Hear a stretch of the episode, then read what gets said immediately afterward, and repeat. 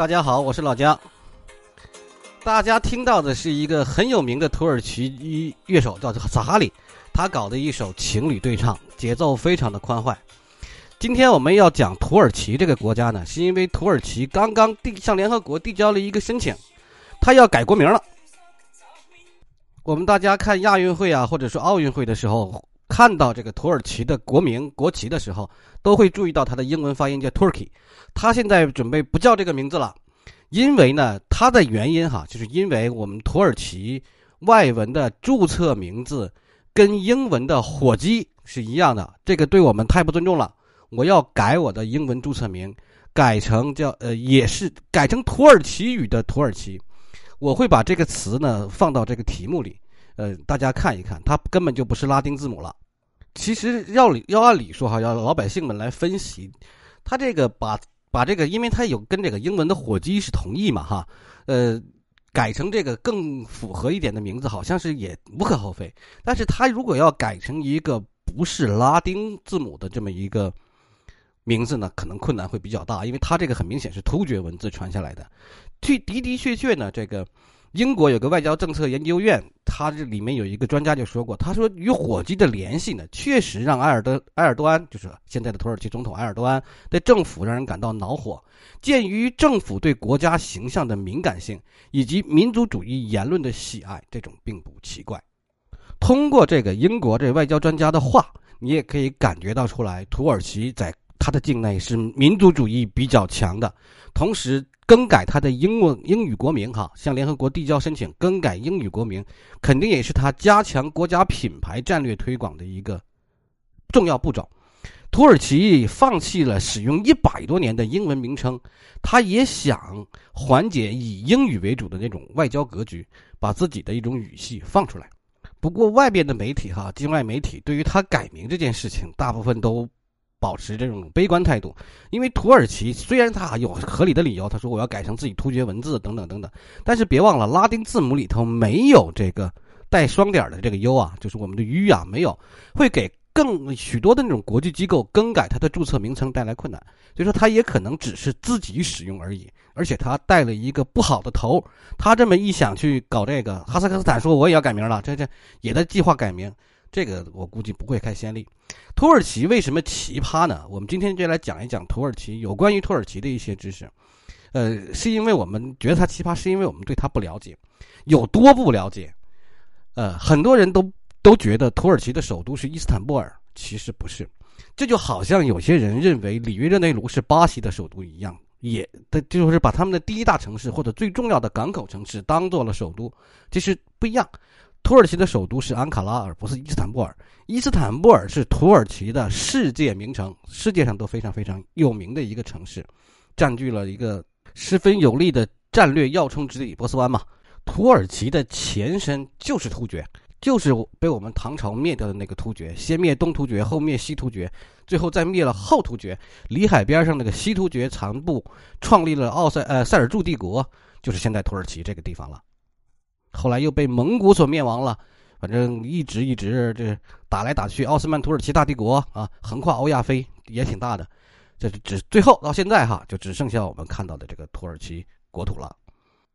随着国内哈逐渐逐渐的有各种各样土耳其餐吧呀、土耳其咖啡呀等等等等的开始，还有那首歌什么想带你去浪漫土耳其啊，还有土耳其烤肉啊，大伙儿都知道了。但是土耳其依然对我们有一些神秘。我们今天就讲几个土耳其的，简单介绍一下土耳其吧。土耳其是一个非常年轻的国家，它年轻到什么程度呢？它有百分之二十以上的人口在十四岁以下，三十岁以下的人有一半儿，就百分之五十的人有，就百分之五十的人是三十岁以下，三十岁左右这种年富力最强的时候。六十五岁以上的人只有八点五，平均年龄在三十一岁。但是现在人格整个国家的平均年龄哈是三十一岁，是欧洲所有国家年轻人口最多的，消费能力的巅峰一般在四十岁左右吧。可以见到土耳其的发展前景是很值得期待的。它有优秀的人口结构，有着极大的投资潜力和经济发展的内驱动力。但是，把这种这种年轻化的国家放在我们自己中国人身上，放在我们年轻人身上来想一想，它带来的。这个带来的灾难性的后果是什么？就是土耳其的房价会持续的高上升，炒房啊，房价会高上升。因为对于年轻来说，房子是刚需嘛。在疫情那一年，就是疫情刚开始那一年，二零二零年，土耳其的房价接近涨了百分之三十，而且大部分都是国内购买的，它的房房价哈还会继续在上涨。土耳其的国土呢，它有百分之九十七是在亚洲的，百分之三呢是在欧洲的，它是属于一个就是横跨欧亚的这么一个的一个国家，呃，地方呢也算不算小，人口也不少，八千多万人口，那算是比较多的了。然后伊斯兰呃，这个它它它的这个最重要的经济中心也是最历史名城，叫伊斯坦布尔嘛哈，有这个很有名的一个大集市叫做大巴扎，那个地方我迟早要跑去一趟，因为它是现在全世界最古老也是最大的一个市集，啊，持续了差不多上千年，有六十一个街道组成的那么一个街区叫大巴扎，非常非常的大。据说哈，就二零一四年去那个大巴扎的人是差不多有一亿，就就一亿。世界上就有个最权威的旅游杂志，就叫《旅游加休闲》，就就名杂志的名字就是这样。它是二零一四年的世界头号景点，去了九千多万人，差不多一亿。而这它的文化呢，就是因为它地跨欧亚大欧亚大陆嘛，它的文化受到了很多很多中国人的影响，比如说那个土耳其彩绘瓷器。那其实就是蒙古大帝国带过去的元青花的一个后裔，还有呢，他们跟中国人一样有十二生肖，只不过嘞，他们把十二生肖里的龙换成了鳄鱼。土耳其也是一个典型的开放型的穆斯林国家，比如说，嗯，我给大家举个例子哈，土耳其百分之九十九的人都是穆斯林，全国有八万多家清真寺，但是你根本就不用担心融入不了这个土耳其。当地民族的问题，因为这个土耳其这国家是传统和现代并存的这么一个国家，你在土耳其生活跟欧洲是无异的。这里面就会提到一个，比如说我们要去沙特阿拉伯，要去阿联酋等等的时候，在入境的时候需要填一个填一个表，需就是要填你的宗教信仰。你宗教信仰你要填什么呢？你要填佛教，因为要不然的话，你很有可能会在你即使进去了。会在这个当地也可能会变成二等公民，因为在那个伊斯兰传统国家里，哈，他们认为一个人没有宗教信仰，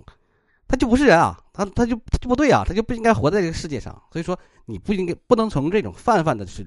这种泛泛的这种角度去理解穆斯林，我们只能从他们的生活方式去理解，啊，明白了吧？就是他阿联酋啊，还有那边的人，他们会认为一个人没有宗教信仰是不可能的。其实关于土耳其的这种冷门知识很多，我还是建议有大家，大家有机会呢，一定要去土耳其看看，因为土耳其跟中国一样，充满着这种古典与现代的这种交织。我们国家也有很多古典与现代交织的地方啊。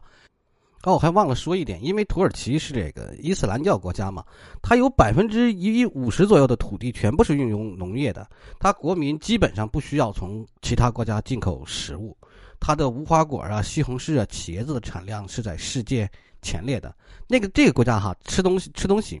要么是呃比较咸，放盐放的很多；要么是比较甜，它的甜品很甜很甜。大家就有机会上土耳其馆子去吃一吃，大家就明白了。土耳其烤肉大家也知道，他们都是盐是他们的灵魂啊。呃，有一点哈，大家都见过那个土耳其杂耍冰淇淋那些人吧？他非常讨厌，是不是？大家不要去担心那种土耳其。这个给你来来回回耍，让你抓不着冰淇淋的人，你下次就直接把这杆儿给他抓住，然后把冰淇淋摘下来就走就行了，你不用担心冒犯他。